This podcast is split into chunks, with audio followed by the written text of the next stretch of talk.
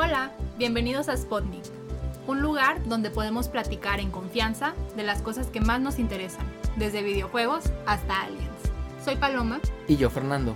Estamos a punto de comenzar, así que pónganse cómodos y preparen sus snacks. A continuación, un adelanto del episodio de hoy. Parece que las estrategias de los pits las hacen al azar. Parece como un... Parece un payaso. Sí, caliento muy fuerte, luego me quedo dormido Sí. cuando estoy manejando. Regresando desde el final, desde la última posición, llegó a primer lugar Puros señores de cincuenta y tantos, todos gordos. y, a- y Mercedes nunca la riega. ¿Y qué pasó? Mercedes la regó. Y Mazapán le fue Horrible.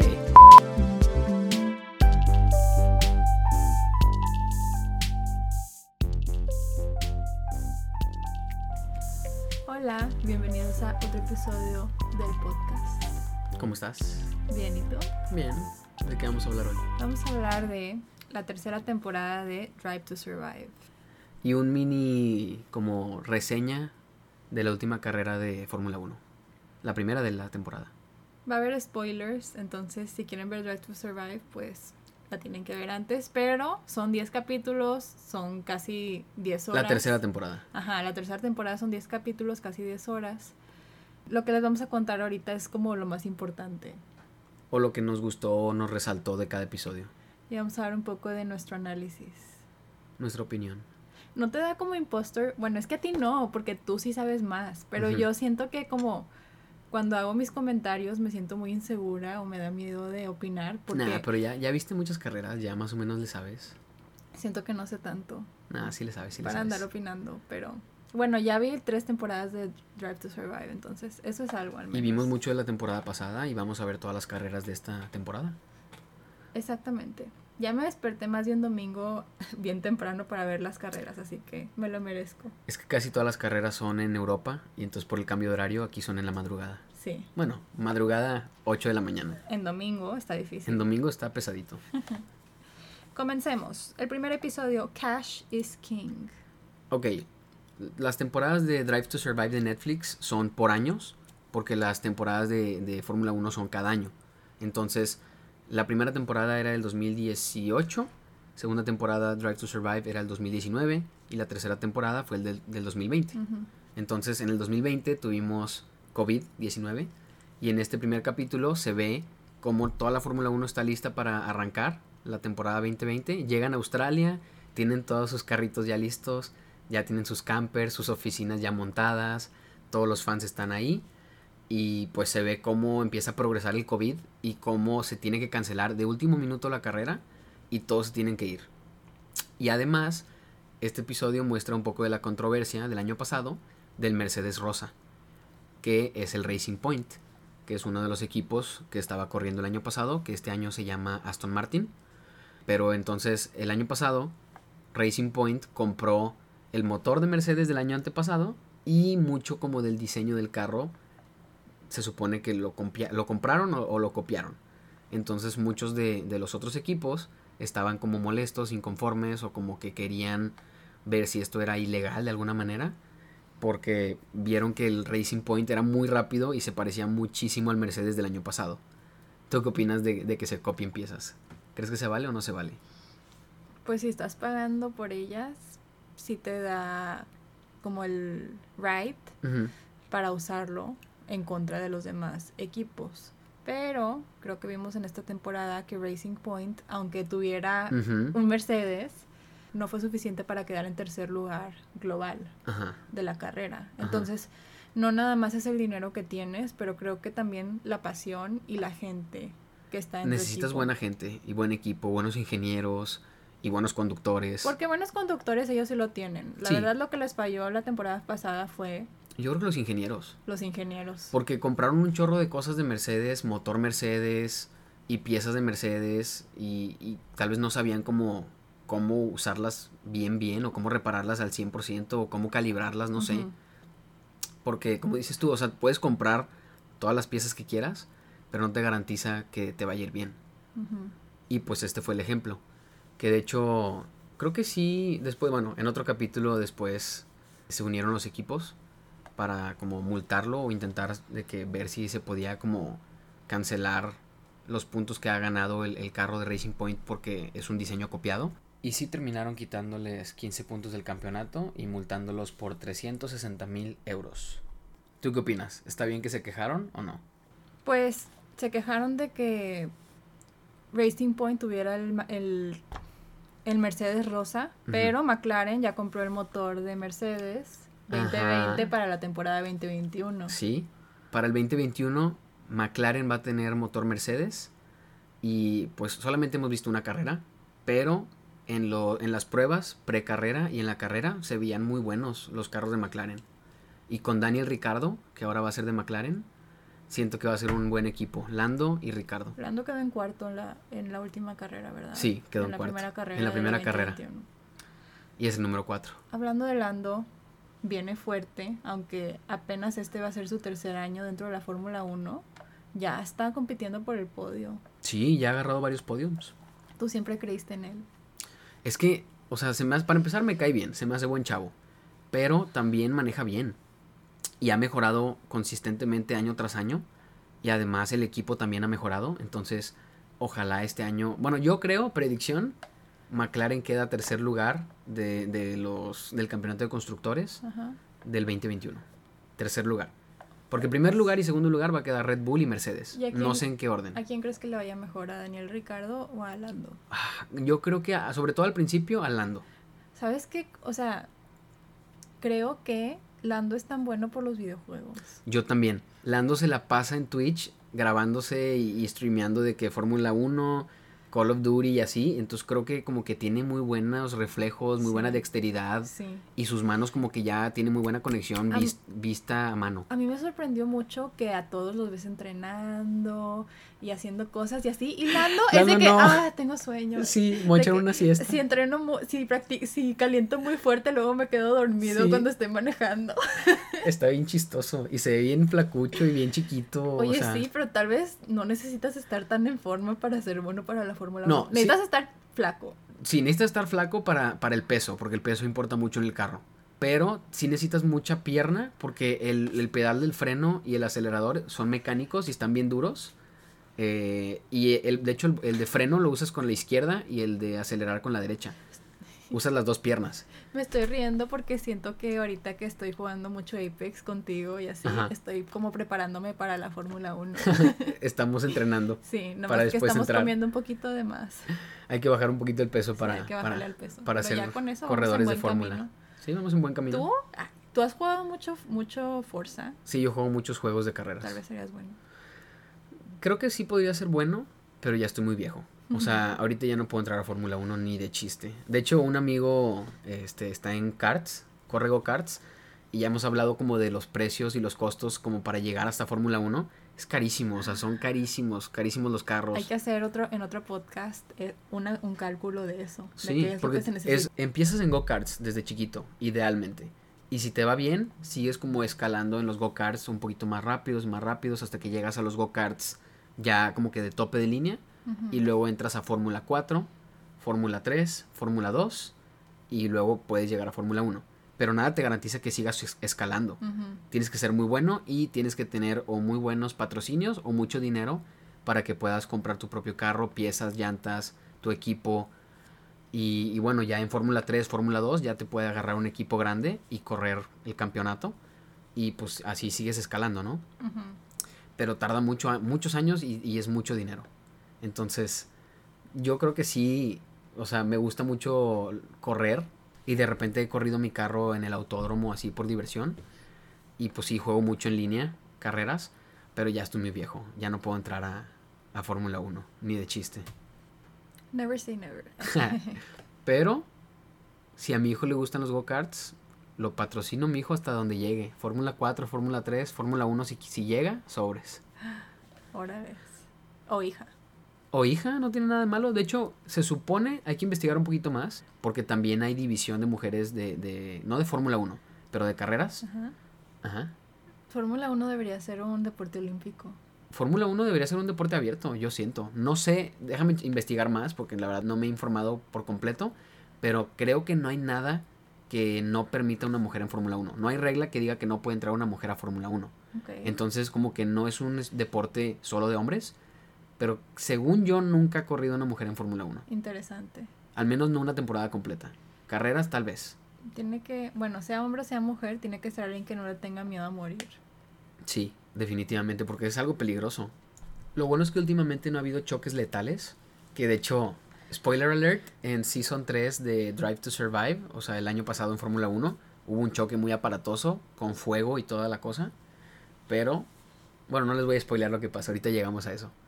Pero últimamente en Fórmula 1 no han habido choques tan letales. Pero en Fórmula 2 sí. Sí, en Fórmula 2 el año antepasado hubo un choque que tampoco son muy comunes, pero hubo un choque letal.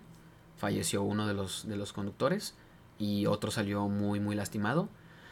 Pero la verdad es que últimamente Fórmula 1 se ha dedicado, y bueno, Fórmula 2, Fórmula 3 se han dedicado más a la seguridad. Y le han invertido más a la seguridad de los conductores, incluyendo el Halo, que es una protección que tienen para su cabeza. Y pues la verdad ha servido muy bien. O sea, siento que ha protegido bien a los conductores, a la cabina. Y pues esperemos que, que sigamos corriendo Fórmula 1 por muchos años y que sea cada vez más seguro y más entretenido. Imagínate que en las Olimpiadas, ¿cómo sería? Sería de que... Por para nacionalidad. calificar. Ay, por nacionalidad. Es que en las Olimpiadas es por nacionalidad. Pero no hay muchas nacionalidades en Fórmula 1. No. Muchos son... Muchos son británicos, alemanes. Tenemos un mexicano ahorita, checo. Bueno, también está Esteban. Gutiérrez. Ah, japonés. Pero Esteban Gutiérrez no está corriendo ahorita, pero está con Mercedes. Es como de reserva. O creo que corre simulador. africano. No, ahorita no hay africanos. Mm, españoles han habido. De hecho, hay dos: Sainz y Alonso. Portugueses han habido. Uno Digo, brasileños han habido. de Ah, de Mónaco. De Francia. De Canadá. No, sí hay bastantes. Sí hay, sí hay diversidad, un poquito. No hay de la parte del hemisferio sur. No, casi nadie. le- Bueno, tenemos un australiano.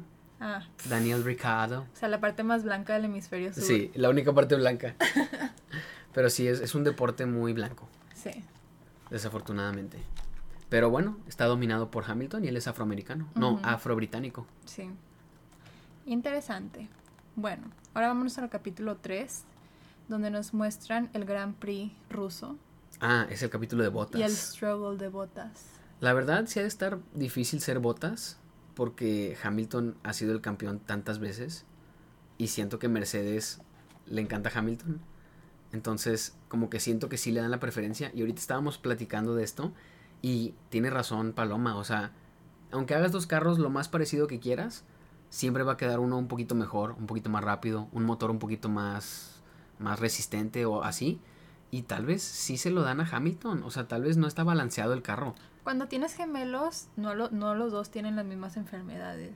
O sea, tienen diferentes sistemas inmunes. Es Hay que uno que tal que vez coman. vaya a ser mejor, vaya a ser mejor corriendo, alguien le va a ir mejor en la, en la escuela. Entonces, aunque tengas como físicamente lo mismo, no va a ser lo mismo a la hora de perform. Sí, o sea, literalmente aunque el carro sean las mismas piezas, uno, uno por alguna razón, por lo que sea, o sea, por literal por la estructura molecular del chasis o lo que sea, va a ser un poquito más rápido uno que el otro. Sí. O sea, También no sé si esto sí o no, pero tienen distintos ingenieros. sí, según yo tienen diferentes como equipos de ingenieros y también pues ojalá y les paguen igual a todos y como que contraten a los mejores de ambos lados.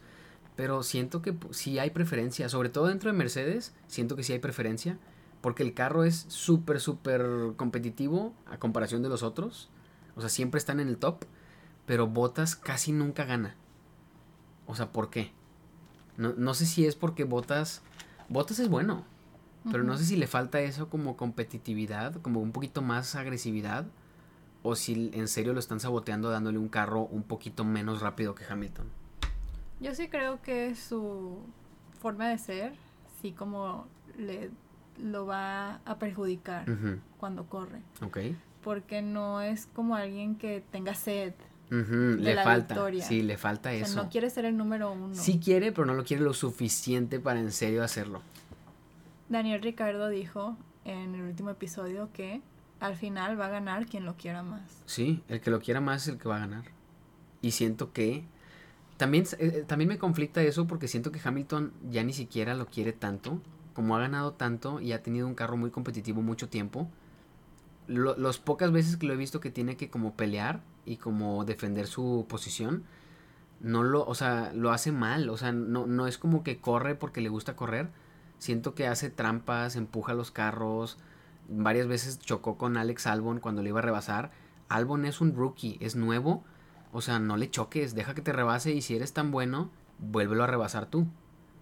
Y siento que Hamilton como que ya perdió esa chispa competitiva de en serio querer competir y correr contra más gente. Y siento que lo único que quiere es como quedarse en el top y no batallar. Y siento que Mercedes, además de que ya comprobamos que usó el DAS, que es una trampa, sí te lo dije, ¿no? Sí. Que cambia, jalan el, el volante y cambia el ángulo de las llantas. Eso es trampa. O bueno, es una trampa como dentro de las leyes, medio rompiendo las leyes, pero no. Lo que pasaba es que puedes mover las llantas como en dirección hacia afuera, las, do- las dos de frente, una viendo la de, la de la derecha viendo hacia la derecha y la de la izquierda viendo hacia la izquierda. ¿las o, abres? o puedes que estén viendo hacia adentro. Ajá, como angulándolas y hacia eso adentro. en qué afecta al carro. El sistema que creó Mercedes, el DAS, cuando empujaban su volante, Hamilton y Bottas, las llantas se abrían, como que el ángulo de las llantas de enfrente se abría, apuntaban más hacia afuera, y para las curvas era beneficioso. En cambio, cuando llegaban a las rectas, jalaban su volante y las llantas se cerraban, y en las rectas pierdes temperatura de llantas porque no estás girando. Pero al momento de que tú giras las llantas hacia adentro, las llantas tienen que estar girando como hacia adentro constantemente y tienen fricción extra. Y van más rápido. No van más rápido, pero se calientan y se preparan mejor las llantas para la próxima curva. Entonces, está bien que Hamilton haga esa trampota durante toda la temporada y no tenga nada. Ah, sí, porque los descubrieron que sí hicieron eso y como que sí estaban como usando las reglas a su favor y los dejaron usarlo toda la temporada. Les dijeron, ya el próximo año no, pero ahorita pueden usarlo. Sí, O, sea, ¿qué onda? Eso sí se vale, pero no se So- vale que Verstappen se salga un poquito de la track. Y Mercedes son los top, deberían hacerlo más difícil para ellos. O sea, deberían hacerlo más competitivo. Han ganado seis veces seguidas. Sí, O sea, ya, ya aburre. aburre. Ahora vámonos con Ferrari. Vettel, Leclerc y, Sainz. y ahora Sainz. Bueno, el año pasado estuvo muy raro. Para los que siguieron la temporada de Fórmula 1 el año pasado, estuvo muy raro porque de repente de la nada anunciaron que Vettel se iba del equipo. No es como que anunciaron que iban a contratar a alguien más o como que no. Literal dijeron, Vettel se va del equipo. Entonces, eso como que se me hace muy, muy gacho Sí, para empezar, porque, bueno, además de que Betel dijo, dijo que no se lo esperaba, entonces eso se me hace muy gacho de su parte. Y luego Betel es un. Ya ha sido campeón mundial, o sea, es un muy buen conductor, o antes era muy buen conductor. Y siento que le fue horrible la temporada pasada, y mucha gente estaba como especulando que capaz lo estaban saboteando de alguna manera. Porque sí, el carro de, de Ferrari era muy, muy malo el año pasado, no era competitivo. Pero como quiera, a Leclerc siempre le iba mucho mejor que a Vettel. Y antes no era tanta la diferencia. Estaban muy como igualados. Y Vettel, o sea, no sé, se le estaba trompeando el carro a cada rato. Se le apagaba, se le acababan los frenos. Algo, algo estaba raro. No sabemos, no, no podemos saber, o no- tal vez después sabremos. Pero ahorita no podemos saber si sí lo estaban saboteando o no. Pero se me hizo muy raro como que anunciaran que se iba y luego le empezó a ir muy mal. Y bueno, pues pobre de Sainz porque Está shady. está shady. Y pobre de Sainz porque Sainz entró a Ferrari simplemente por la marca, como que ciego, nada más se aventó de lleno. Y en McLaren le está yendo mucho mejor que a Ferrari. Y yo creo que a McLaren le va a ir mucho mejor que a Ferrari esta temporada, 2021. Eso sí, pero pues es el sueño de todo el mundo también irse a Ferrari. Sí, pero tal vez no era el momento correcto. Y literal dice Carlos Sainz, siempre es el momento correcto para ir a Ferrari. Algo así Sí. dijo una vez. Pues Schumacher ganó con Ferrari después de que le había ido muy mal mucho Sí. tiempo. Sí. Quién sabe, puede ser. Pero también lo que se me hace tonto de Sainz es que Ferrari acaba de firmar a Leclerc por muchos años. Y entrando como que Sainz a Ferrari, siento que ya entra por default como el número 2. Y en McLaren él estaba peleando por ser, el por ser el número uno y como que sí era el número uno en, al- en ocasiones. Pero al momento de que dijo, me voy de, de McLaren, pues McLaren empezó a ver a Lando como su número uno. Y también en uno de los episodios hablan sobre esta dinámica, cómo cambia. Y antes Carlos era como el, el mero mero de McLaren. Y ahora Lando es el mero mero de McLaren. Y a McLaren le está yendo muy bien. Y además tienen el motor Mercedes. Sí. Hablando de el sabotaje que le hicieron a Betel, creo que a Botas también. Cuando ganó el Russian Grand Prix, se, se pasaron. O sea, nadie lo, nadie lo Nadie lo felicitaba. felicitaba, sí, como que todos estaban enojados porque ganó y no ganó Hamilton. Sí, o sea, llegó a su como a su camerino, no sé cómo decirle, y no había nadie. Nadie lo estaba esperando, nadie estaba listo para felicitarlo. Mm, mm. Nada más lo estaban siguiendo las cámaras de Netflix. Fue muy muy seco Sí. y estuvo gacho. Y de hecho, pues para Mercedes es mejor que gane Hamilton por alguna razón. Yo creo por la imagen. Entonces, como que la escala cuando votas no hace lo que ellos quieren y gana primer lugar. Estuvo muy gacho. Está bueno ese episodio también porque Hamilton, no sé qué le estaba pasando, no sé si Botas como que sí se, se metió en su mente y como lo, lo hizo como regarla, pero Hamilton tuvo varias regazones esa carrera. Empezando porque se detuvo en medio de los pits, en la salida de los pits, y le dieron un penalty de no sé cuánto, no me acuerdo si de tiempo o de posición, pero desde el inicio de la carrera ya tenía penalty. Sí. Entonces, bueno, también lo que se me hace, o sea, no mal, pero como que Hamilton tuvo muchas malas cosas que le pasaron esa carrera y Bottas como que todavía como que celebraba mucho esa ganada. Pues sí es una ganada, pero tuvieron que pasarle muchas cosas a Hamilton para que ganaras. Sí. Entonces, me hubiera gustado una ganada más como convincente. Pues, si no gana Hamilton, es porque le pasó algo malo a Hamilton. Por lo no general, sí, por lo general si no gana Hamilton, algo le pasó en la carrera. Sí, Porque él es el carro más rápido y Hamilton pues es bueno. pues sí.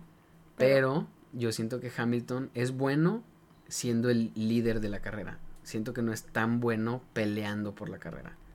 Y una idea medio controversial, yo siento que si Hamilton no gana esta temporada, su octavo campeonato mundial de Fórmula 1, no creo que nunca lo consiga. O sea, creo que esta es su última oportunidad de ganar su octavo campeonato. A ver qué pasa. A ver qué sucede. Pero ahora, bueno, ahora en el mundo de Fórmula 1, el siguiente punto es que Ricardo dice adiós a Renault. Ajá, es el próximo va- episodio. No, sí, a Renault y se va con McLaren. Sí. Estaba con Renault dos años. Y. O sea, como que sí me gustaba mucho Ricardo en Renault. Como que tenía muy buena interacción con el equipo, con el, con el team principal, con Cyril. Y también como que el color me gusta, o sea, amarillo, negro. Estaba chido el, el carro de Renault. Ajá. Pero Renault, la verdad, si, si este Ricardo quiere ser campeón mundial, porque él nunca ha sido campeón mundial, no lo va a armar con Renault. Entonces sí se me hace una decisión inteligente de su parte irse de Renault a McLaren, porque McLaren viene muy fuerte. Y la verdad es que ningún otro equipo lo hubiera agarrado. O sea, Red Bull no creo que hubiera regresado con Ricardo tan pronto. Ujú, Como que todavía hay medio, medio pique ahí. Entonces, pues sí, siento que, o sea, qué gacho que abandonó a Renault después de que Renault le pagó mucho para que se fuera con ellos. Pero pues es, al fin de cuentas es una decisión que yo creo que fue acertada de parte de Ricardo. A ver qué pasa. Ojalá Yo le creo vaya que a Norris le va a ir mejor que a Ricardo. Yo también, creo que Norris le va a ir mejor esta, sobre todo al principio de la temporada, creo que le va a ir mejor a Norris. Quién sabe si para la mitad de la temporada este Ricardo ya lo alcance. A ver qué pasa. Yo creo que se va a poner buena la pelea entre el Ricardo y Lando. Se van a poner buenas. Si los dejan competir, porque de repente no te dejan de que correr con tu, con tu compañero. Pero si están cerca y en el radio les dicen pueden race, pueden competir, se me hace que se vienen unas muy buenas peleas. Está muy raro que ya no dejen competir Es que, entre el mismo equipo. es que como, como Mercedes es tan competitivo y está tan lejos, el- los equipos como que se están enfocando en ser más rápidos como un equipo y no como dejando de que sus, que sus conductores hagan lo que quieran. Porque antes, por ejemplo, Mercedes, si quisiera, en serio podría decirle a Bottas y Hamilton, estamos súper adelantados, corran entre sí, a ver cómo les va, o sea, pelense de que entre ustedes, y sería una como carrera más interesante y un mejor espectáculo, pero no le conviene a Mercedes, porque luego como que no tienes el, el goal en común de los dos de mejorar los puntos para el equipo, y como que cada quien ve por sí mismo, entonces, Pues Toto Wolf, que es el, el principal, el director, el director de Mercedes. ya sé por qué, ya sé por qué le- tiene esa, ese punto de vista, porque es un socio de Sí, Mercedes. es socio de Mercedes. Dijo en el último capítulo que eh, Tiene acciones en Mercedes. tiene acciones en Mercedes Es, es como... y que es parte, es dueño de una parte. Sí, es dueño de una parte del equipo. Entonces, Entonces por eso obviamente él quiere que esté todo perfecto Sí. porque sus acciones se van a subir. claro. Ya han ganado seis veces consecutivas. Es un chorro. Sí, a ver qué pasa. Imagínate cuánto le pagan de, de sponsors. O sea, si en YouTube te pagan un chorro los sponsors por, pero, YouTube por ya- views. pero en YouTube te ve más gente y tienes otro alcance distinto. Fórmula 1 Drive to Survive en Netflix, yo creo que mucha gente lo ve.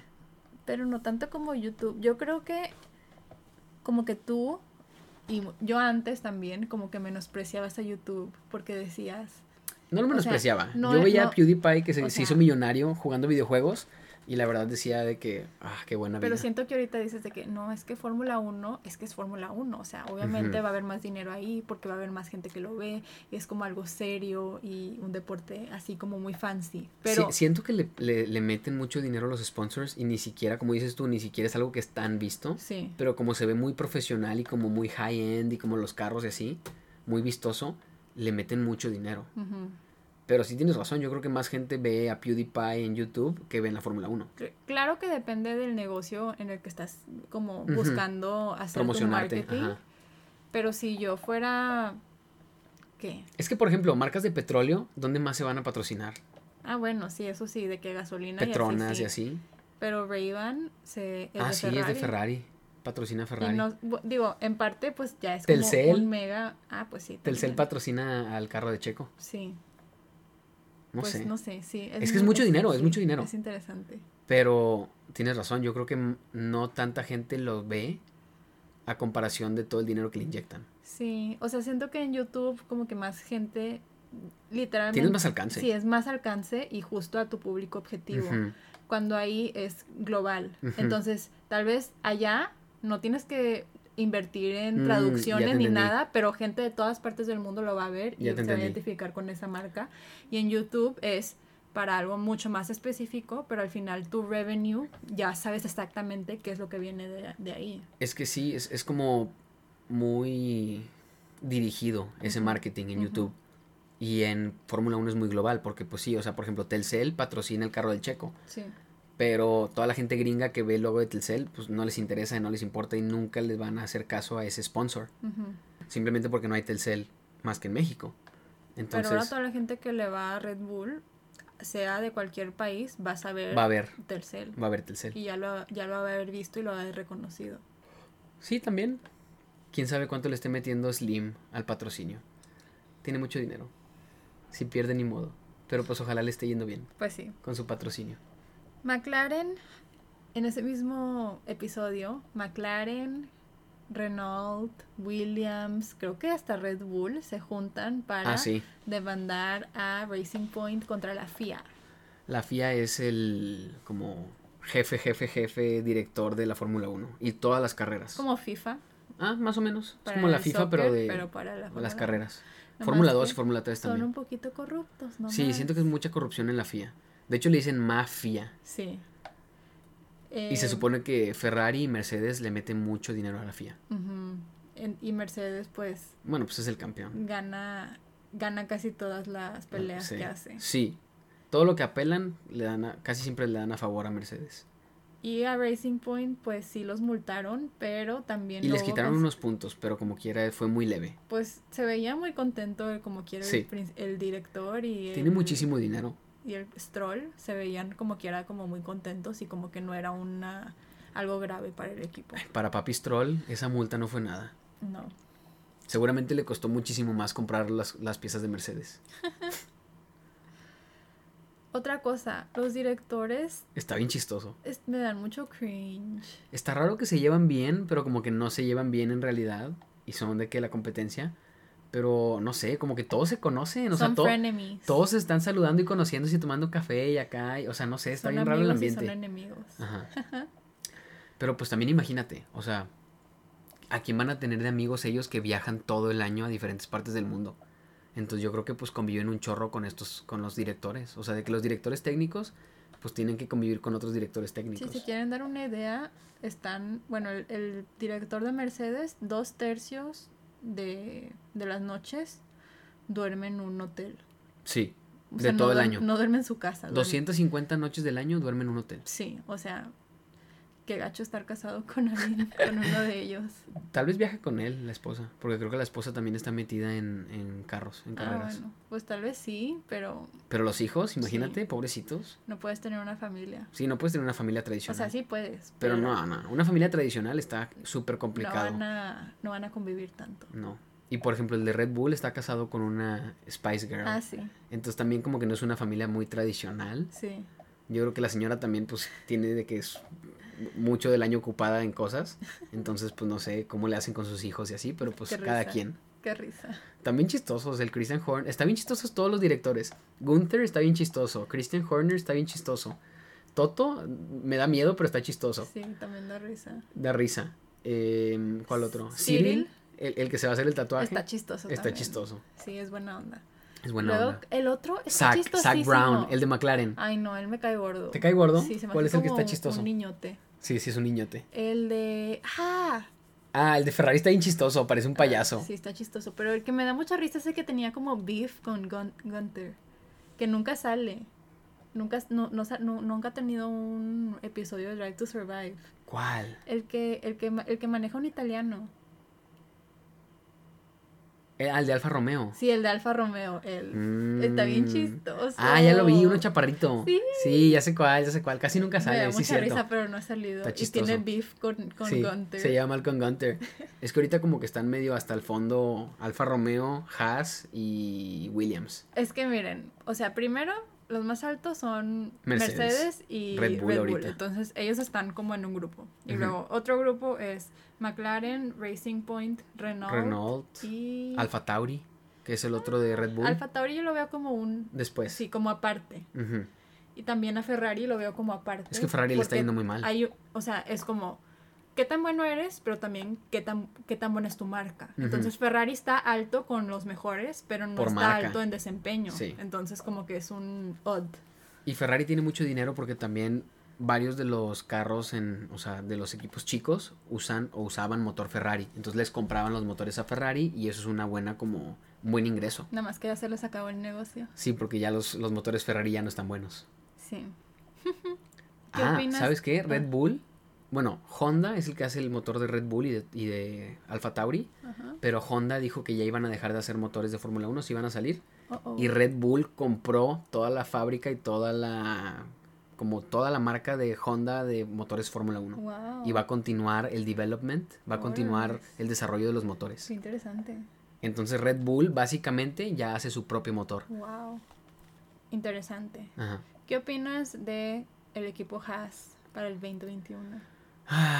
Bueno, sin, para los que no saben, el equipo Haas ahora está Nikita Mazepan, Nikita Mazepin, Mazepin y, que ahora le dicen Nikita Mazepin. y eh, Mick Schumacher. Mick Schumacher, no sé cómo se pronuncia, pero Schumacher. Schumacher. El hijo de Michael Schumacher. Ok, cuéntanos qué opinas de esos dos corredores. Opino que, bueno, de hecho hay un episodio de, de que se llama Gunter's Choice, de, Sí. de Drive to Survive. Ahí sí me adelanté. No, pero ese es en el que vamos. Ah, ok. Hay uno que se llama Gunter's Choice de Drive to Survive. Y aquí se muestra cómo Gunther está intentando conseguir más patrocinios y más dinero para poder mejorar el carro. Entonces va con una empresa alemana y me están platicando y así bromean de que se vería bien. O sea, si vamos a tener Yo un no sponsor. que al- bromearan, yo sí No, no era broma. muy serio. Sí, pero o sea, estaban diciendo que si va a tener un sponsor alemán, pues necesita o se vería bien un corredor alemán. Y entonces desde ahí le está echando el ojo a Michael, a Mick Schumacher en Fórmula 2. Que de hecho quedó en no, quedó en primer lugar de Fórmula 2 el año pasado. Mm. Y ahora ya está en Fórmula 1. Que yo creo que sí es bueno, su papá fue muy bueno. Y bueno, ahorita el papá se está recuperando de un accidente de esquí de hace muchos años, en el que estuvo en coma muchos años. Y pues ojalá como que, que su hijo esté en Fórmula 1 y que su papá como que ya esté mejorando, ojalá las dos cosas como que se motiven a, a los dos, o sea que uno motive al hijo para que mejore en Fórmula 1 y eso motive al papá para recuperarse y ver a su hijo triunfar. Ujú. Entonces, ojalá como que esto se convierta en una historia chida. ¿Quieres llorar? Nah, pero ojalá se haga una historia chida. Ah, hablando de llorar, ahorita vimos un video de Michael Schumacher donde le recuerdan en la entrevista después de la carrera que con esta carrera que ganó igualaba a su ídolo Ayrton Senna. y se pone a llorar. Está muy buena la, la entrevista, está muy emocional. Pero se la bañan que siguen grabándolo. Sí, y también me da risa que como está llorando y luego todos se aguantan y luego todos empiezan a llorar. Ajá, como que quiere, se les hace el nudo en la garganta a los otros y como que... Y luego a él hablan en, alemán y luego todos hablan en, En alemán. En alemán. Sí. O sea, como que están todos siguiéndolo. Pero qué bueno, o sea, qué lindos compañeros. Como que al principio uno sí le hizo el feo. Sí, como que lo volteó a ver feo, como que qué le pasa. Pero, Pero luego ya fue buen- buena Sí. onda con él. estu- está, está bueno el video. Sí. Pero sí, o sea, ojalá sea una historia emo- emocional, emotiva, de que, ah, el papá recuperándose de, de, de su, de su coma y el hijo como llegando a Fórmula 1 igual que su papá. O sea, puede estar buena la historia, Ya Pero- un libro. pero no creo que gane nada en Haas. y una Porque película. una película, Sí. probablemente, si le va bien, sí. Pero Haas ahorita tiene dos rookies, o sea, dos nuevos. Y eso no, de hecho creo que no, o sea, nunca lo hacen así en Fórmula 1. Siempre pones a alguien que ya tiene algo de experiencia y alguien nuevo. Pero aquí pusieron dos nuevos de Fórmula 2. Ujú. Y al menos Nikita Mazepin, porque así le dicen, no le fue muy bien en la primera carrera. Porque, Le fue horrible. sí, digamos que le fue mal, para no decir horrible. Pero literal su carro se salió de la, de la pista a la tercera curva. No hizo ni una sola vuelta. Entonces, pues esperemos que mejore para, el próximo, para la próxima carrera. Pero este chavo también ha tenido como controversias fuera de la pista. Y mucha gente como que quería que lo sacaran de Haas. Pero su papá tiene mucho dinero y le está metiendo mucho dinero a Haas. Entonces se va a quedar por lo pronto. Pero pues vamos a darle el beneficio de la duda. Ojalá le vaya bien. Gasly. ¿Qué opinas de Gasly? Lo, le tiene mucho ego. le dedicaron un episodio entero. Sí, casi entero a Gasly. to Survive y se cree mucho. Pero- se cree mucho, sí. Pero Christian Horner como que también lo, lo bajó de su pedestal tantito. Sí. O sea, como que no, no lo deja que se le... Que, o no quiere dejar que se le siga subiendo. Sí. Me siento como que estoy repitiendo muchas cosas que ya hemos dicho, pero si alguien está escuchando esto y no sabe el contexto, pues es importante que lo sepa.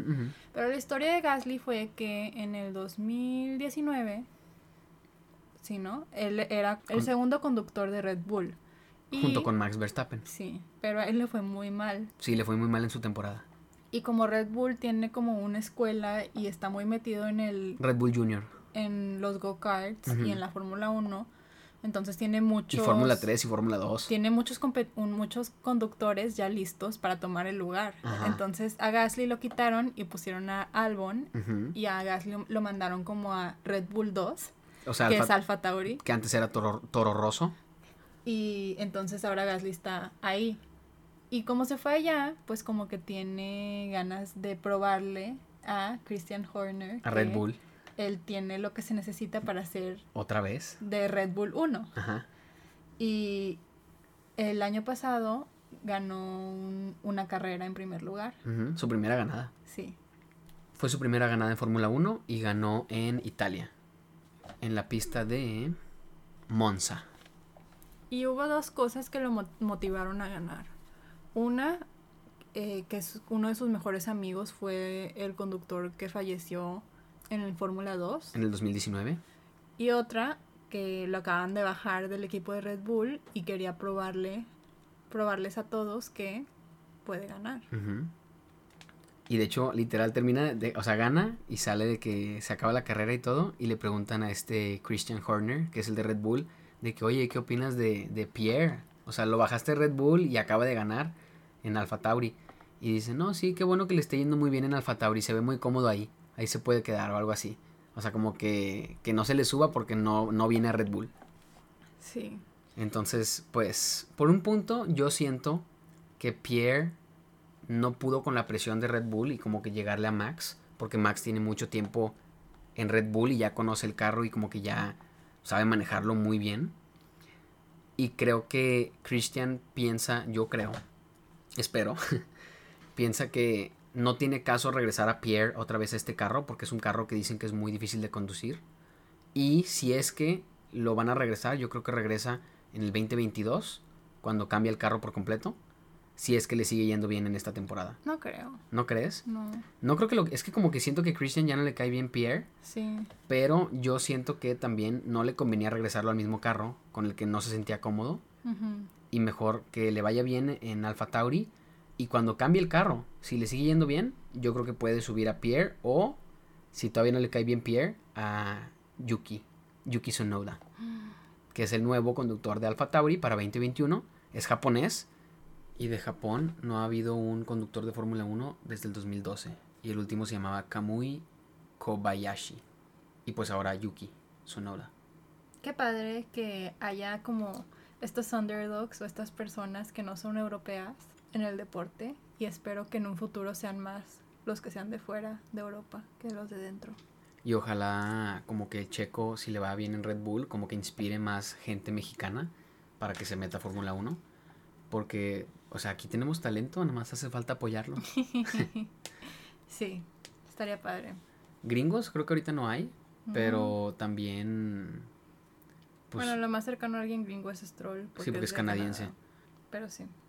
Sí, pero también estaría padre que hubiera como, o sea, tal vez no las Olimpiadas porque está muy difícil, pero sí estaría chido que hubieran como de todas las nacionalidades en Fórmula 1. ¿Pero cuántos carros necesitas? Pues ahorita son 20. Bueno, sí, son demasiadas nacionalidades. Pero como las más importantes, no sé si haya habido algún corredor coreano. O las que quieran entrarles. Sí, pues sí, obviamente, pero... Interesante. A ver qué. Le espera el futuro al deporte. Ahora vamos al episodio. ¿Son 10 episodios? Son 10 episodios. Ahora vamos al episodio 8. Sainz versus Lando. ¿Crees que le hicieron el feo a Carlos Sainz? Pues sí le hicieron un poquito el feo. Pues de hecho en, en la serie hasta le piden spoilers. Le piden que deje pasar a Lando enfrente de él. Ah, sí. En una carrera. Pero pues también lo entiendo porque él se fue a la mitad de la temporada a Ferrari o anunció que se va a ir a Ferrari. Y pues el equipo tampoco puede como seguirlo tratando igual y pasándole toda la información y todo porque el próximo año va a ser su competencia. Entonces, sí siento que le hicieron el feo, pero pues es común, o sea, siempre pasa en Fórmula 1. Una vez que ya te vas, ya no eres parte del equipo o ya no vas a ser parte del equipo, siento que te tratan diferente. Y a Daniel Ricardo no lo trataron tan diferente. No, no tanto, Ricardo no tanto. Pero también en parte siento que es que Ricardo ya tiene mucha experiencia en Fórmula 1. Y como ya es un adulto, o sea, ya es un señor, pues siento que Ricardo va a estar más como comprometido con, lo que tiene que hacer para Renault hasta terminar el año. O sea, como que entiende cuál es el task. O sea, entiende qué es lo que tiene que hacer. Y aunque él ya se vaya a ir, siento que Ricardo, como ya tiene tanta experiencia y tantos años, pues él va a estar buscando lo mejor para Renault hasta el último día que trabaje para ellos. O sea, ¿crees que es más profesional? Sí, siento que tiene una mejor como ética de trabajo, como ya tiene mucho tiempo. Y además se llevaba muy bien con el director técnico, entonces siento que como que todo fue muy profesional. O sea, esto es una decisión de mi carrera porque me conviene, no es por gacho, no es para ir a darle los secretos al otro equipo, simplemente es, es una... O sea, es lo que le convenía a Ricardo. Tú dices que Daniel Ricardo tiene más experiencia, pero Carlos Sainz tiene 26. Tampoco es un niño pero lleva bien Daniel Ricardo tiene como 30, ¿no? Pero Daniel Ricardo lleva 10 años en Fórmula 1. Y ha estado muy cerca de ser campeón. Y Carlos Sainz lleva 6. No es así como una gran diferencia. Bueno, no sé. No es la gran diferencia, pero 4 años son 4 años. O sea, es intermedio contra senior. Además, digámoslo así, como este Daniel Ricardo estuvo en Red Bull cuando Red Bull era bueno, o bueno, cuando se le estaba quitando lo bueno, como que Ricardo ha estado en top teams o en equipos top y este Sainz nunca ha estado en un equipo top hasta ahorita.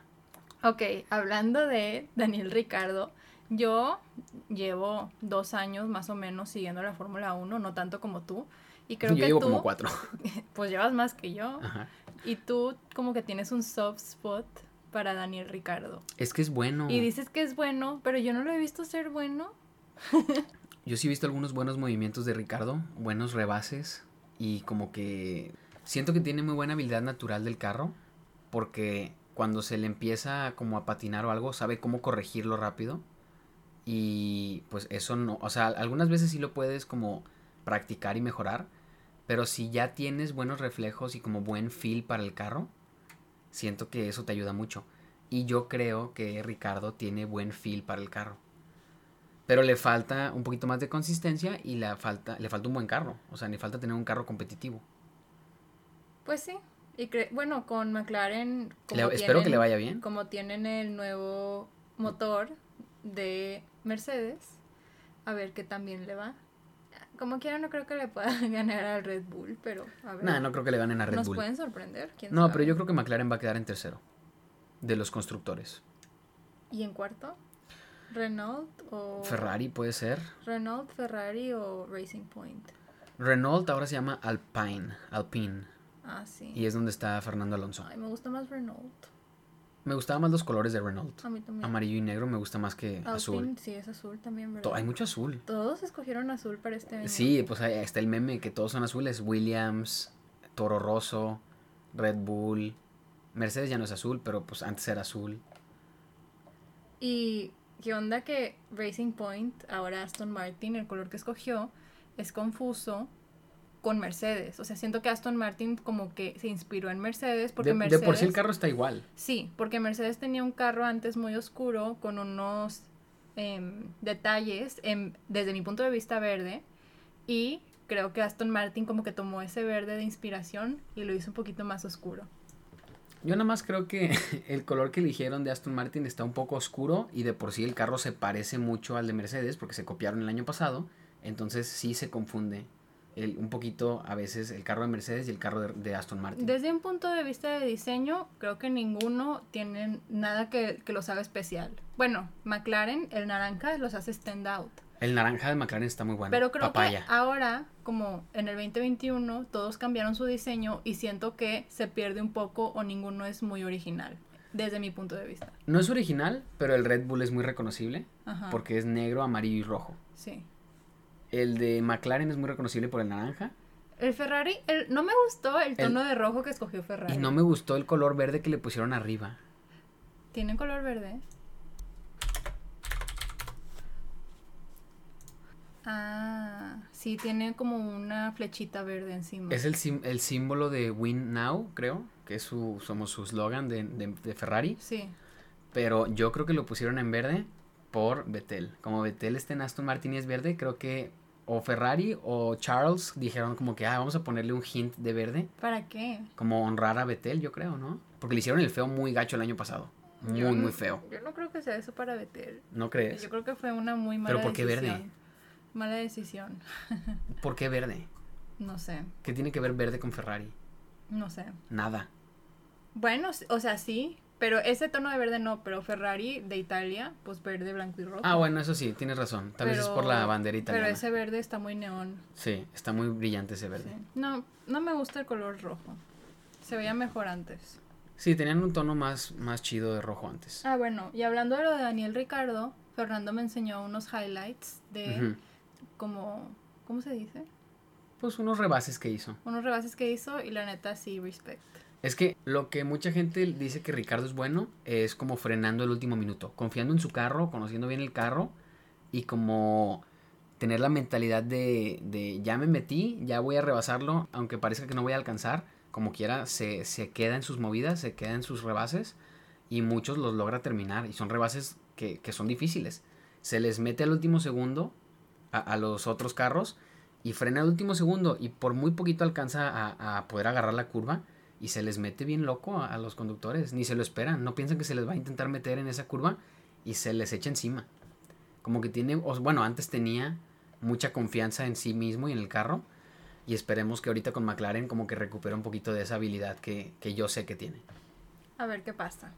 Ah, Ricardo también hizo una apuesta con el director técnico de Renault que si conseguía un podium, Ricardo iba a elegir el tatua un tatuaje y el director técnico de Renault que nunca se ha hecho un tatuaje, Cyril, Cyril, se tenía que hacer el tatuaje. Ricardo iba a elegir el, el tatuaje y Cyril tenía que elegir la ubicación y el tamaño. Y dijeron que ya iban a elegir, entonces ojalá pronto nos lo muestren. a ver qué tal. A ver cómo le queda. Y lo quiere hacer en su tobillo y literal estaban diciendo que eso es de los lugares más dolorosos. Pero pues como lo quiere medio escondido, pues en el Pero tobillo en no el se tobillo ve. siempre se nota. Si traes calcetas largas, así. ¿no? Pero en verano no vas a usar calcetas largas. No, en verano no vas a usar calcetas largas. Ni modo. Bueno, a ver qué pasa. Ahora nuestro episodio favorito, el 9, en donde sale el accidente de Grosjean. Pero no es nuestro episodio favorito nada más porque se accidenta Grosjean. Ah, no. Es nuestro episodio favorito porque también es como el episodio de Checo. Y es el episodio donde muestran su primera ganada de Fórmula 1. que la verdad, bueno, muchas cosas tuvieron que pasar para que él quedara campeón Sí. en esa carrera, en, es- en ese, para que quedara en primer lugar en esa carrera, pero fue una muy buena carrera. Sí. Fue la misma carrera donde Russell, que de hecho se me hizo raro que, que Drive to Survive como que no grabara a Russell, no le hizo ningún episodio a Russell. De hecho, estoy enojada porque a Drive to Survive nada más de la mitad para arriba de la de las de las ¿cómo se dice? De la grid. De la grid, o sea, no entrevistó a los equipos más chafos Sí, a los lentos. y George Russell está en esos equipos, así. Pero es bueno. De hecho, yo creo que George Russell ahorita es de los mejores conductores o de los que tienen más habilidad o como más como ganas de como que no sé, lo veo como que sí podría ganar un campeonato después. Ujú. Todavía está muy verde, está muy verde. Pero lo veo con ese con ese fuego en- adentro, como que en serio lo quiere y como ya probó que es muy rápido en Mercedes, porque en esta carrera donde ganó Checo, Hamilton tenía COVID y le prestaron el carro a Russell, o sea, le dijeron a Russell, está bien, prueba el Mercedes una carrera a ver cómo te va, y en Williams pusieron un repuesto. Y le fue con ganas, quedó en primer lugar, ¿no? En, en, en quali, y luego en la carrera, le fue con madre toda la carrera, y, a- y Mercedes nunca la riega. ¿Y qué pasó? Mercedes la regó. Le pusieron las llantas de botas en los pits. A botas no le, no le pusieron llantas nuevas. Tuvieron que volver a los pits los dos. Y Checo. Bueno, para empezar, Checo, res- respect. Porque Checo chocó al principio de la carrera. No, Leclerc le chocó al principio de la carrera. Se fue hasta último lugar. Pero Checo no se agüitó. Siguió dándole. Le dio con todo. Y llegó a primer lugar como les digo, muchas cosas tuvieron que pasar para que llegara a primer lugar, como que no estaba Hamilton, Russell iba muy bien, pero lo sabotearon los de Mercedes, que yo sí creo que lo sabotearon. Muchas cosas, pero también hay que como notar que Stroll es el hijo del dueño del equipo, tiene probablemente, si no son exactamente iguales los carros, probablemente el mejor carro lo tiene Stroll. Nosotros pensamos que Stroll tiene el mejor carro, porque a Checo se la pagó un chorro de veces y a Stroll no tantas veces en comparación de Checo. Y aún así, Checo, regresando desde el final, desde la última posición, llegó a primer lugar antes que Stroll. Entonces, Checo, yo creo, que de hecho le dicen a Checo que tiene muy buen manejo de las, de las llantas, maneja muy bien las temperaturas de las llantas y las cuida muy bien, no se le acaban tan rápido. Y yo creo que eso, eso a- a- ayuda, pero también como que el deseo de ganar, o sea, como que tener el deseo de ganar y como que hasta, hasta los otros conductores como que te ven acercándote, como que los quieres rebasar y se asustan. O sea, como que te ven con esa determinación de te voy a rebasar, porque te voy a rebasar. Y se asustan y hasta como que, como que les quitas un poquito de su confianza y como que, no sé. Stroll batalló mucho la carrera para estar rebasando y Checo estuvo rebase y rebase y rebase. Stroll es muy bueno, tiene muy buenos reflejos y creo que es buen conductor, pero le falta, no sé si decir madurez, pero le falta como mayor concentración. Mm. Le falta experiencia, le Sí, falta más tiempo. experiencia, le falta concentrarse más en lo que es, porque cuando comete errores, se va, Sí. se va y la riega. De hecho, no me acuerdo si fue en esta, donde, donde rebasa a Stroll, pero hay una, una carrera en la que están como que peleando los dos Racing Point y Checo está atrás y Stroll inmediatamente siente la presión y la empieza a regar y empieza como a frenar mal y a abrirse mucho y Checo lo rebasa Y como digo, si nada. esto le pasa hasta a los mejores, le pasa Sí, a Hamilton sí. bastante. Mm. pero es que la Fórmula 1 también tiene mucho que ver con tu mente. Sí, tienes que tener mente muy fuerte, porque si no, intentan como meterse dentro de tu cabeza y como jugar juegos mentales y como distraerte y como, no sé, o sea, siento que es mucho de tener la habilidad, pero también poder concentrarte y como olvidarte de todo lo demás y centrarte nada más en el objetivo Y trabajar bajo presión. y trabajar bajo mucha presión y no estar como preocupándote porque te están alcanzando, tú tienes que como que seguir en tu propia carrera y enfocarte en lo que tienes que hacer y está difícil, o sea, no creo que esté fácil. Otra cosa que nos gusta mucho de Checo, creo que esto lo demostró, sí, lo demostró en la, en la primera carrera del 2021, es que es paciente. Y no, y no se. O, sea, y no se rompe bajo presión. Sí. Porque imagínate, toda la gente. Es su primera carrera de Red Bull.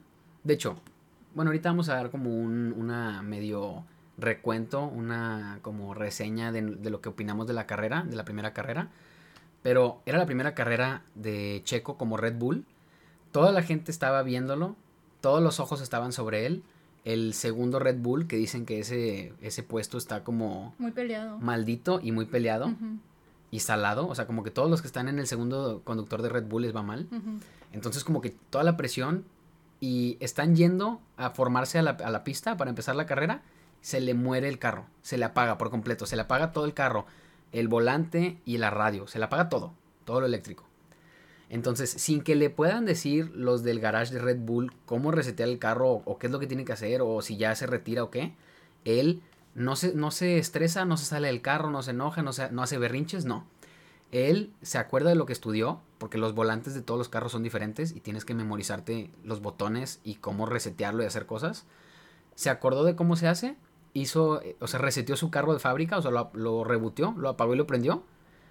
Prende el carro como si nada, regresa a los pits, empieza la carrera en último y no se agüita y terminó en quinto lugar. ¿Y pudieron arreglarle el radio o se quedó sin radio toda la No, arreglaron el radio, pero él reseteó el carro sin radio, sin que le pudieran decir por el radio, intenta resetear el carro, pícale estos botones, nada, él lo hizo solito. Ganó Driver of the Day Sí, en esta carrera y empezó en 20 y terminó en quinto. está súper bien, Súper buen, súper bien. súper bien. Max quedó en, en segundo y pudo haber quedado en primero.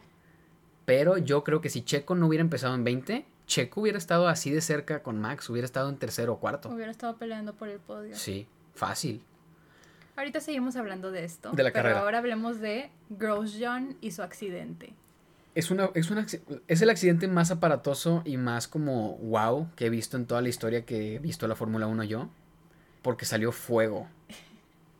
Y Ah. contexto de lo que estaba pasando, Gunther acababa de, de decir que iba a sacar a, los, a sus dos corredores y iba a traer unos, los- a los rookies. No sé A si los dos había, nuevos. ya había avisado los nuevos. Tal vez no había avisado o confirmado que iban a venir esos dos nuevos, pero confirmó que se iban a ir. Entonces- Grosjean y Magnussen. Grosjean estaba todo triste, todo aguitado, pero al mismo tiempo como que quería dejar- demostrar. quería demostrar lo que tenía porque ya está grande y probablemente, de hecho, pues ya está fuera del. Ahorita- del ahorita no tiene Por lo equipo. pronto no tiene Por lo equipo. pronto no tiene equipo. Entonces, pues estaba pensando en retirarse.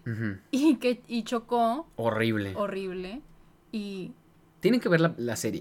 sí, eso sí lo tienen que ver. tienen Porque que se ver el ve, se ve muy bien todo el choque. Que también se me hace un poquito feo como que glamuricen el choque. Pero creo que Grosjean está muy de acuerdo con esto. Como que le gusta un poquito la atención y como que fue algo muy importante o que marcó mucho su vida. Entonces creo que él no le molesta que lo estemos viendo. Sí lo glamorizaron, pero Sí. también no pasó nada, no le pasó nada. Sí, no pasó a mayores. Lo que sí le pasó fue que se quemó un pie y las manos.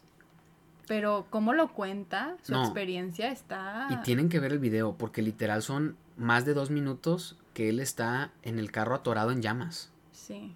No, no, no, está horrible. O sea, y ves que también se me hace bien, o sea, que me pone feliz. No, no que chocó, pero choca y todos los conductores inmediatamente, ¿está bien? Por favor, díganme que está bien. Se salió del carro, alguien dígame cómo está, qué pasó. O sea, como que todos se preocuparon por él. Y luego como que verlos tener que regresar a correr después de que uno de sus amigos casi se muere y se incendia. Sí. Como que qué pex. O sea, imagínate el, el estrés que has de tener en tu mente de que regresando al carro y pisándole a 330 kilómetros por hora, sabiendo que se te puedes controlar y chocar. A mí lo que yo no había pensado es la familia de Grosjean, que dice que estuvieron como un minuto o no sé cuántos segundos sin saber si estaba vivo o si estaba muerto. Sí.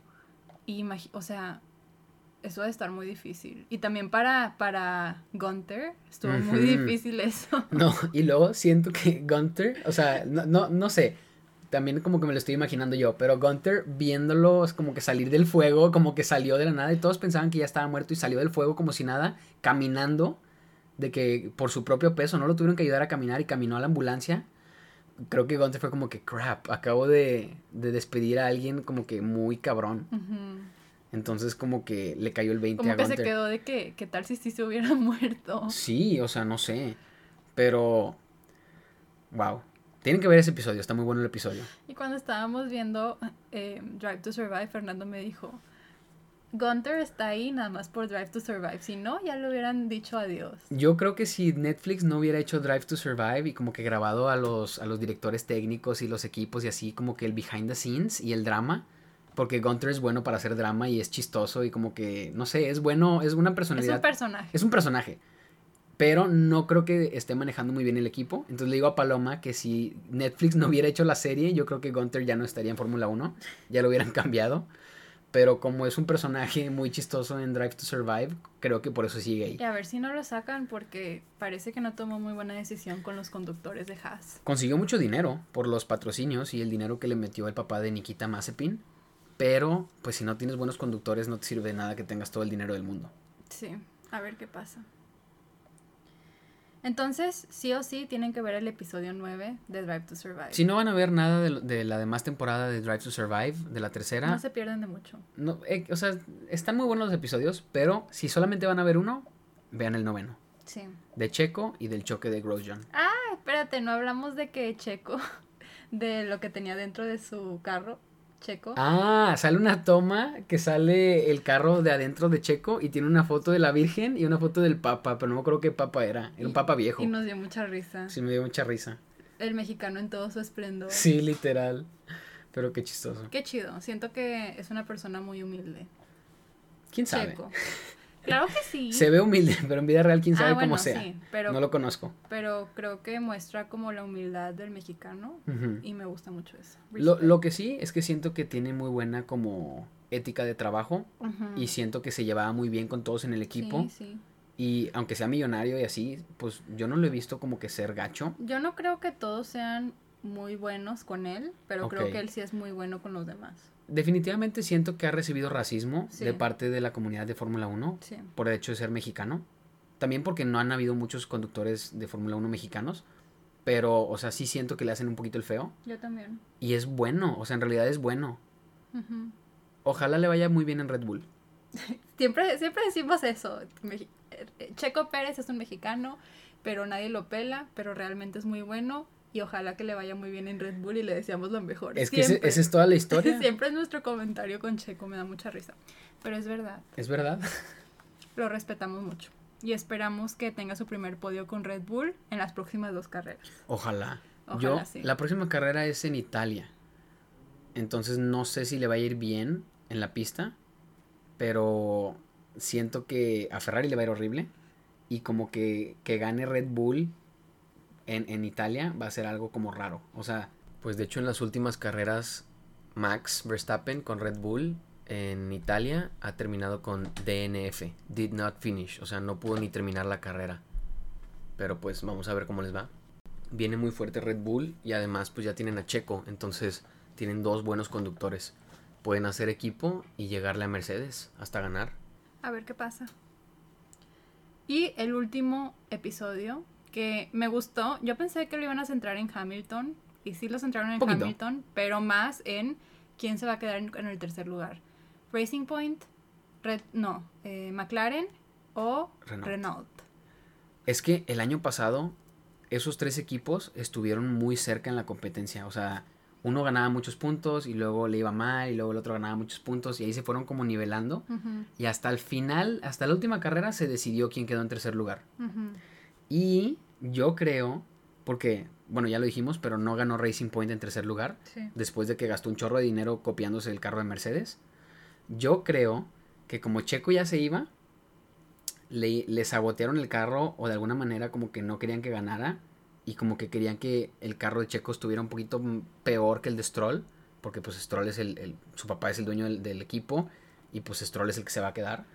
Pero cuando Stroll como que algo le pasaba mal, si a Checo lo sabotearon, pues también se sabotearon a a ellos mismos porque perdían doble puntos. Entonces, en esta última carrera, a Stroll le chocan, lo sacan de la carrera y luego a Checo se le apaga el motor. y ya Entonces, le había pasado eso dos carreras atrás. sí, a Checo se le apagó el motor varias veces. Sí.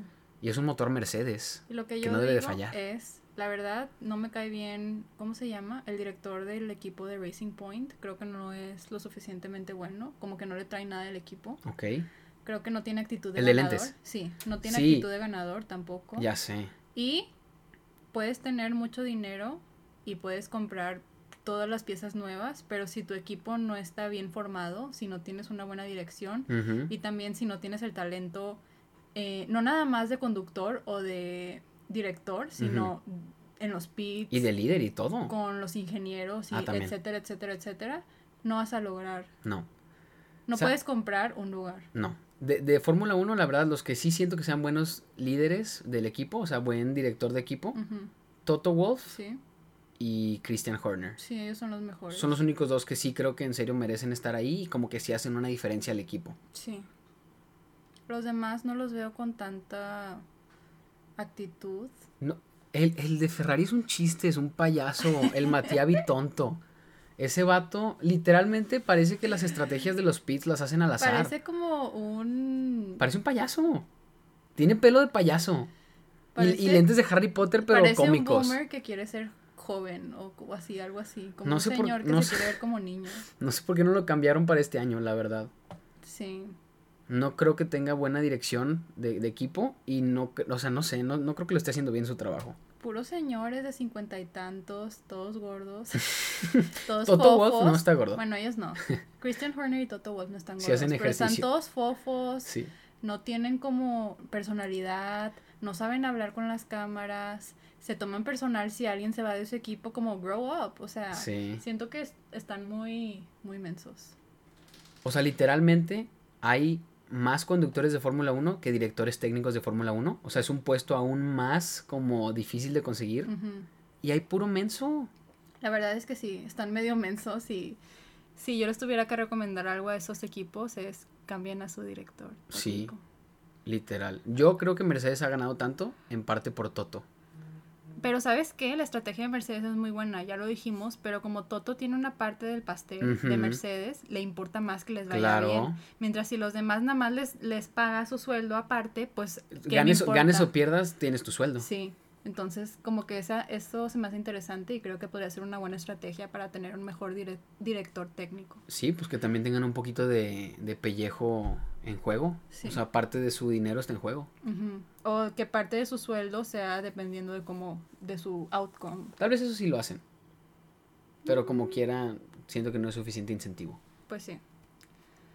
Para terminar de hablar de la serie, vamos a hablar de Hamilton y su activismo con Black Lives Matter. Yo, desde que veo Fórmula 1 y desde que veo que Hamilton está ganando, nunca lo había visto hablar de algún tema como controversial o de, de Black Lives Matter o de los LGBT, nada. Ujú. Y siento que en el 2000, 20.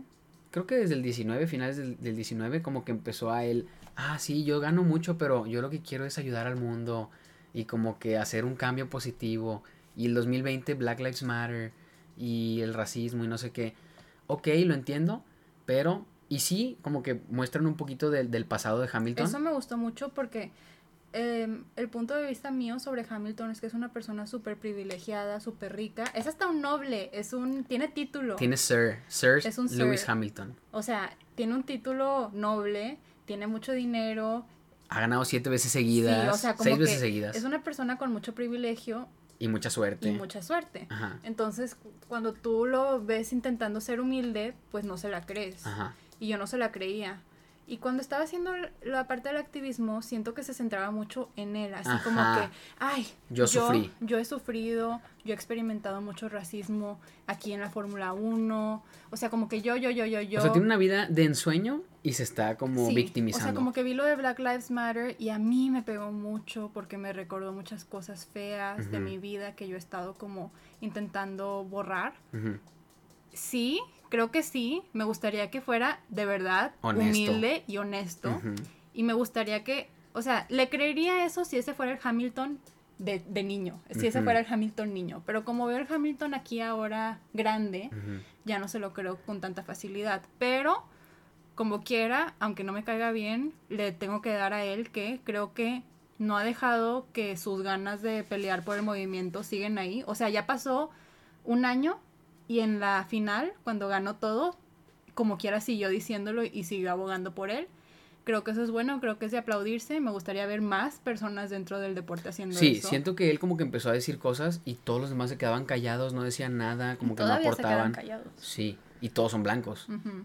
Pero, ok, yo, Hamilton, no sé qué pensar de él, porque pues, no lo conozco personalmente, pero el hecho de que ahorita sí tenga el mejor carro, y en los últimos años yo lo he visto con actitud como no competitiva, y como que cuando se le ponen al tiro y como que cuando se, o sea, cuando hay un carro competitivo cerca de él, se, juega sucio, o sea, no me gusta cómo compite. Como que es bueno para estar en primero enfrente, pero al momento de que tiene que competir, no, no es bueno. O al menos así lo he visto yo. Y, y se, se, la pasa quejándose. Tienes el mejor carro y se la pasa quejándose. No tengo llantas, no tengo tracción, no tengo no sé qué, no tengo power. Tienes el mejor carro y has ganado seis veces seguidas. Entonces, relájate. Sí, como que no te, no te quejes. No te puedes estar quejando, ajá. Entonces, eso uno, como que no me, no me gustaba ese aspecto. Y yo, la verdad, no lo había visto de joven ni nada como su historia. Y aquí muestran un poquito de cuando estaba chico. Y sí es cierto, en Fórmula 1 es la única persona negra. Y yo creo que desde chiquito, pues, era como que el único negrito en, Fórmula en go-kart y en Fórmula 4 y así. No, le, no vamos a negar que fue discriminado y sigue siendo discriminado. Claro, no lo dudo, no lo dudo. Pero también siento que es muy falso. O sea, siento que trae una máscara y no nos, no nos muestra quién es en realidad y eso es como que me saca de onda. O sea, lo veo y no le creo lo que dice. Y algo que a, Fernando y a mí se nos hizo súper cómico fue que en un momento dijo, yo soy completamente transparente y digo todo lo que piensa. No tengo ningún filtro. No tengo filtro. Véanlo hablar, no tiene expresiones. Sí, literalmente filtra todo lo que piensa antes de decirlo. Todo. Y de hecho, hasta lo ves en, eh, en, un clip de cuando está chiquito, su papá le dice de que, o él dice que su papá le decía, que tenía que tener mucho cuidado con lo que decía y cómo se comportaba y cómo se mostraba y cómo hablaba con el con la media, o sea, con, con, el público, por el hecho de que pues era negrito y, y, eran racistas contra él y así. Entonces, yo siento que desde chiquito él tiene un filtro, o sea, desde pequeño él creó su filtro. Y ahorita aunque él diga que no tiene filtro, claro que tiene un filtro y tiene una máscara. Y como siento que tiene una máscara y se está como escondiendo, como que no puedo empatizar con él o como conectarme con él. Entonces, pues qué padre que esté usando ahora sí su, su fama y su posición en Fórmula 1 para, para traer atención a, temas como Black Lives, ajá, importantes. como Black Lives Matter, LGBT y así. Pero me hubiera gustado que lo hiciera desde antes y espero que lo continúe haciendo y no sea nada más un trend. Y pues también la verdad esperaría que más conductores como que traten de hablar sobre estos temas. Sí. Porque se me hace también raro que nada más Hamilton esté hablando de eso y todos los demás no, no hagan nada. Estoy de acuerdo. Entonces, pues no sé, no sé ni qué pensar. Mi última idea al respecto es que cuando hablamos de feminismo, cuando las mujeres en Hollywood hablan de feminismo, es de que, ay, sí, a mí no me pagan igual. Yo soy una mujer blanca y ganó un Oscar y como quiera no me pagan igual que los hombres. Y son millonarios y un chorro de gente y mujeres reales en vida real que sí están batallando y no les pagan nada y, abusan de ellas y así. Y, lo que, le dicen de vuelta es, oye, pues sí, digo, a ti no te están pagando igual que al hombre, pero tus, eh, tus compañeras negras y asiáticas les pagan todavía menos de lo que te pagan a ti. Entonces como que por ahí no va la conversación. Siento que con lo que está pasando con Lewis Hamilton es algo parecido. Está quejándose por un tema que sí vale la pena quejarse y pelearse, pero está intentando buscar el protagonismo y ese es mi problema con él. Él no es el protagonista del movimiento y él sí ha tenido racismo, pero el movimiento es para darle esa voz a todas esas personas de las minorías y en especial que están en una situación difícil. Y, y, y, como que no nada más hablar por ellos, o sea, en serio darles el spotlight y que ellos hablen por sí mismos. Sí. Porque mucha gente privilegiada, como están en un lugar privilegiado, piensan que ellos pueden como hablar por las demás personas, pero a veces ni siquiera entiendes a las demás personas, no entiendes lo que en realidad están sintiendo y pasando y quieren comunicar. Y entonces sí está bien que quieras como ayudar, pero tal vez mejor darles voz a ellos en vez de que tú intentes como dar tu opinión sobre el tema. Yo creo que tiene que encontrar un mejor balance, entre compartir su historia y compartir lo que está pasando en la actualidad, porque lo que él vivió hace 15 años ya no es lo mismo lo que, por lo que están peleando estas personas ahora. Pero, pues claro que me gusta mucho que esté usando su plataforma para algo bueno y espero que continúe haciéndolo. Que continúe haciéndolo y también que sea un poco más vulnerable y muestre más, y más real. quién es realmente él y deje esa como máscara de un lado. 100%. A ver qué, qué pasa en un futuro. Hay que ver cómo le va en esta temporada. Oye, pues sabes qué, yo dándole ideas. ¿por qué no empieza su propio club de corredores o para niños que sean de minorías o que sean afroamericanos? Que él mismo haga el, cambio para que haya más gente que se vea como él en el deporte. Estaría padre eso, estaría interesante. Estaría muy bien. Contrátame Lewis Hamilton, yo te digo cómo invertir en, en mejorar el mundo. Yo te digo, yo te digo dónde, te doy ideas buenas. Va, hacemos ONGs. Sí. Bueno, ahora hablemos de la primera carrera de la Fórmula 1 del 2021. Tú, bueno, ¿sí te acuerdas más o menos de, de la carrera? Refresca mi memoria, por favor. La primera carrera de Fórmula 1 fue en, bueno, de 2021, fue en Bahrein, Bahrein, creo que es un lugar ahí del Medio Oriente.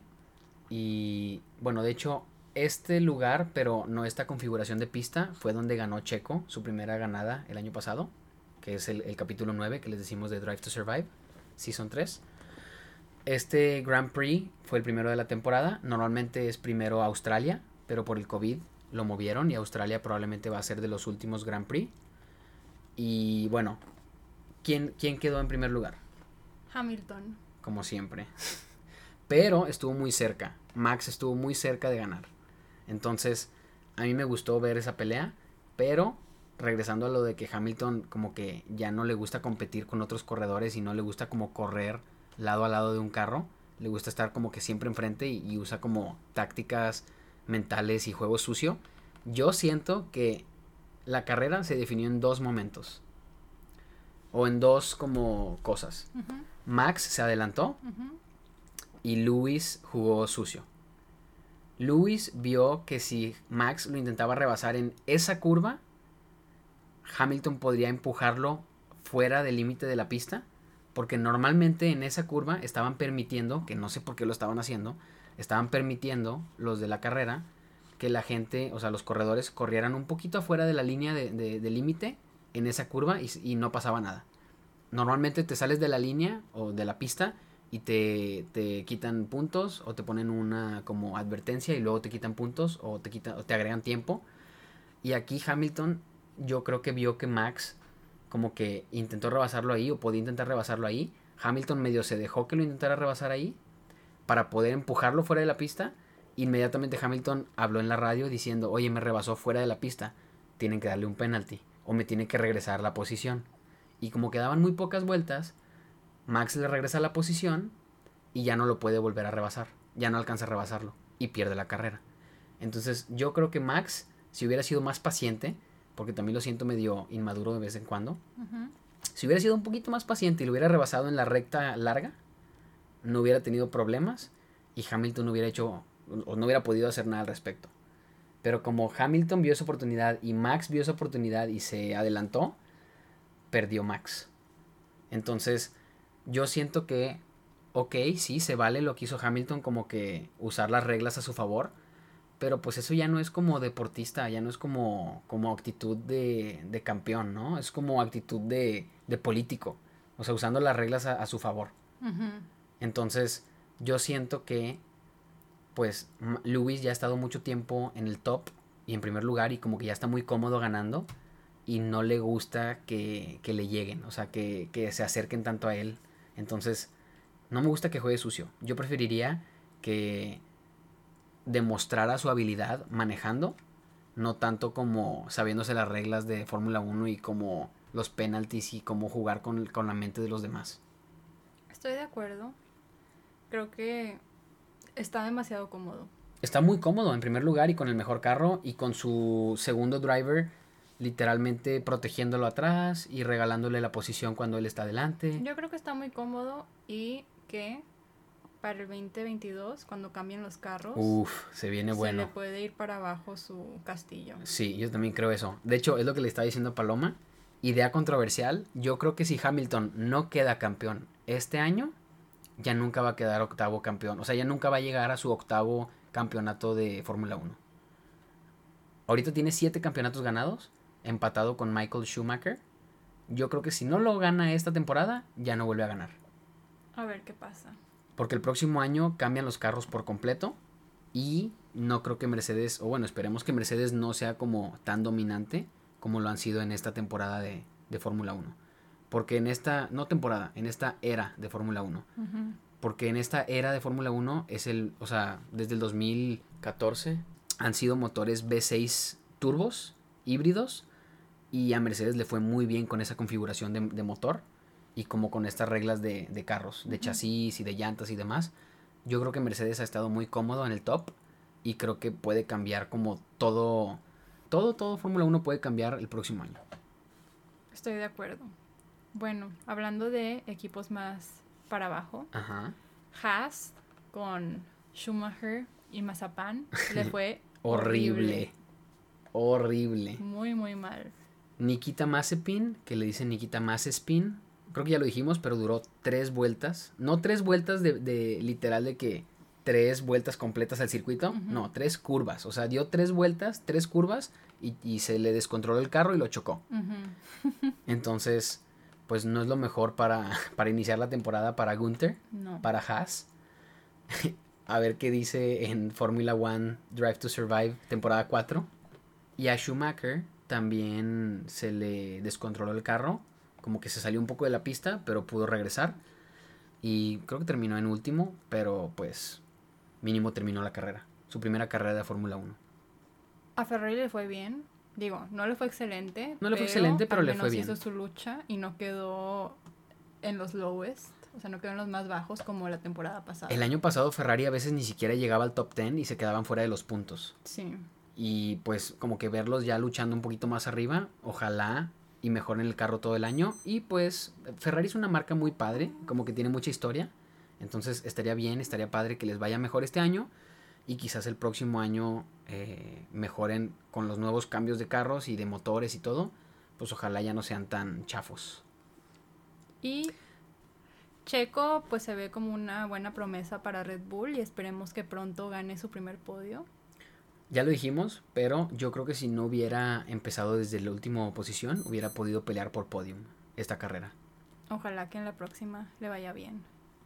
Y otro highlight, o otra cosa que creo que vale la pena comentar es que McLaren se viene fuerte. McLaren le fue muy bien, quedó Lando en cuarto. Norris quedó en cuarto lugar y parece que le va a ir muy bien. Y Ricardo creo que quedó en séptimo o sexto, Sí, digo, o sea, no, cerca. no le fue tan bien, pero como es su primera carrera con un carro que no conoce, carro es nuevo. de esperarse que no le vaya tan bien. Es un carro nuevo. Una excepción, Uh, Alpine. Fernando Alonso, pobrecito. Sí. Sí. supiste por qué? Bueno, Fernando Alonso es veterano. Él Sí. ha tenido mucho tiempo en Fórmula 1, se ha ido, ha regresado, ha corrido en Le Mans, ha ganado en Le Mans, ha corrido en IndyCar, le ha ido muy bien allá también. Es un prodigio de las carreras. Sí. Y a mí me cae bien, no nada más porque tenemos el mismo nombre, pero porque siento que es muy habilidoso y le exprime todo lo que se le puede al carro. O sea, todo lo que se le pueda sacar al carro de tiempo, lo exprime. Sí. Y le estaba yendo bien, nada más que literalmente su carro succionó por el por la toma de aire una bolsa de un sándwich, o sea, una Ziploc. no. Sí, una bolsa de sándwich, una bolsita transparente se le metió al filtro de aire, tapó el filtro y se le apagó el carro. Pobrecito. Literal se tuvo que Y no retirar. lo pudo meter y, y Eh, quitarlo. regresó a los pits, apagaron el carro y luego ya lo abrieron, investigaron y tenía una bolsa de, de plástico Ah. atorada en el filtro. Qué horrible. Literal fue eso, absorbió una bolsita de plástico. Qué mala suerte. Súper mala suerte. Pero pues ni modo, Así es la vida. así sucede. Un día te va, un día te sacan y al siguiente día ganas como Checo. Literal. Un día no puedes terminar tu carrera y el siguiente día ganas primer lugar como Es que. Fórmula 1 nunca sabes. Nunca sabes lo que va a pasar. Tienes que estar listo para agarrar las oportunidades. Y ojalá estén muy buenas las próximas carreras. Esperemos que sí. Ya la próxima es el próximo domingo. Sí. Este domingo. A ver qué pasa. Ojalá, ojalá Checo pronto tenga su podium con Red Bull. Peligro y gane otra vez con Red Bull, o sea, de que primer lugar. Si Max la riega y se sale de la carrera o, o choca o algo, puede que Checo quede en primero algún, alguna, alguna carrera de esta temporada. A ver qué pasa. Ojalá. ¿Predicciones para la próxima carrera? Mm, o sea, sé que no Pueden va a ser pasar. predicciones locas. Sí, sé que no va a pasar, pero me gustaría ver en el podio a Hamilton, Checo y Lando. Wow. Ellos tres. ¿En qué orden? bueno. ¿En qué orden? Mm, O sea, si ya lo que yo quiera, pues estaría chido Hamilton tercer lugar, Lando segundo y Checo primero. Wow. ¿Tú? Yo, mm, mi predicción sería, si fuera una predicción un poquito loca, pero no tan primero loca. una loca y luego una ya más. Ok, más una real. predicción loca, me gustaría ver, en vez de Hamilton, Botas. Creo que Checo, bueno, tal vez Checo, no, ¿sabes qué me gustaría? Me gustaría, Primero la loca. ok, primero la loca, me gustaría Botas, Lando y Checo. Ok. pero no creo que funcione, no creo que Ajá, se pueda. Entonces, algo un poquito más como posible, Sí. me gustaría en este orden. Primer lugar Max, segundo lugar Hamilton, tercer lugar Checo. Yo también. Creo que eso podría posible. O sea, creo que es- lo veo posible. Estaría padre. Cuarto, otra vez Lando, para que se le quede su número 4, porque él es número 4. El numerito de su carro es 4. Está muy joven, su, su podio de primer lugar puede esperar. Sí, todavía le falta, todavía le falta. Está muy verde. Sí. No lo necesita para ser feliz. No, está muy feliz. Me da mucha risa Lando. Sí, tiene muy buena actitud. Tiene su propia merch, tiene que gorras, playeras. Mm, Está chido. cool. Y me cae bien de Lando Norris, es que él no intenta, o sea, no lo intenta, es effortless caerle bien a las personas. Y siento que Daniel Ricardo como que sí la fuerza un poquito más. ¿Tú crees en la fuerza? Ay, sí. Creo que va a estar muy chistoso. Yo pensé que iba a estar muy chistoso de que la interacción Lando y Ricardo en McLaren. Pero siento que Lando, como que sí, sigue estando como de que muy inmaduro y sigue siendo un chavito y así. Pero como que ya se dio cuenta de que es una competencia. Sobre todo como que la competencia que tuvo con Sainz al, al final de la, de la otra temporada. Entonces creo que no recibió así a Ricardo con brazos abiertos. Oh. Creo que lo recibió con un poquito de, de espacio. O sea, como sí, pero de lejecitos, ¿no? Oh. Yo, yo esperaba que fueran como mejores amigos y memes y risa y risa. Y ya no. Y no creo que vaya a ser así. O sea, sí creo que van a estar. O sea, sí creo que va a estar chistoso las conferencias de prensa y así. Pero creo que Lando ve a Ricardo como competencia. No lo ve como su amigo. Pues a ver qué pasa. Y les contamos en el próximo pod qué predicción se hizo realidad. Ya que pase la carrera. Sí. Pero a ver qué tiene la Fórmula 1 para nosotros este 2021. Se viene buena la temporada. A ver qué pasa. A ver qué pasa. Bye. Bye.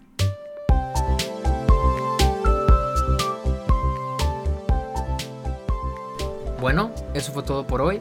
Muchas gracias por escucharnos y no olvides suscribirte. Tenemos nuevos episodios todos los miércoles y domingos. Y síguenos en Instagram para ver más contenido de Spotnik. Nuestra cuenta es s.pod.nick. s.pod.nik. Bye.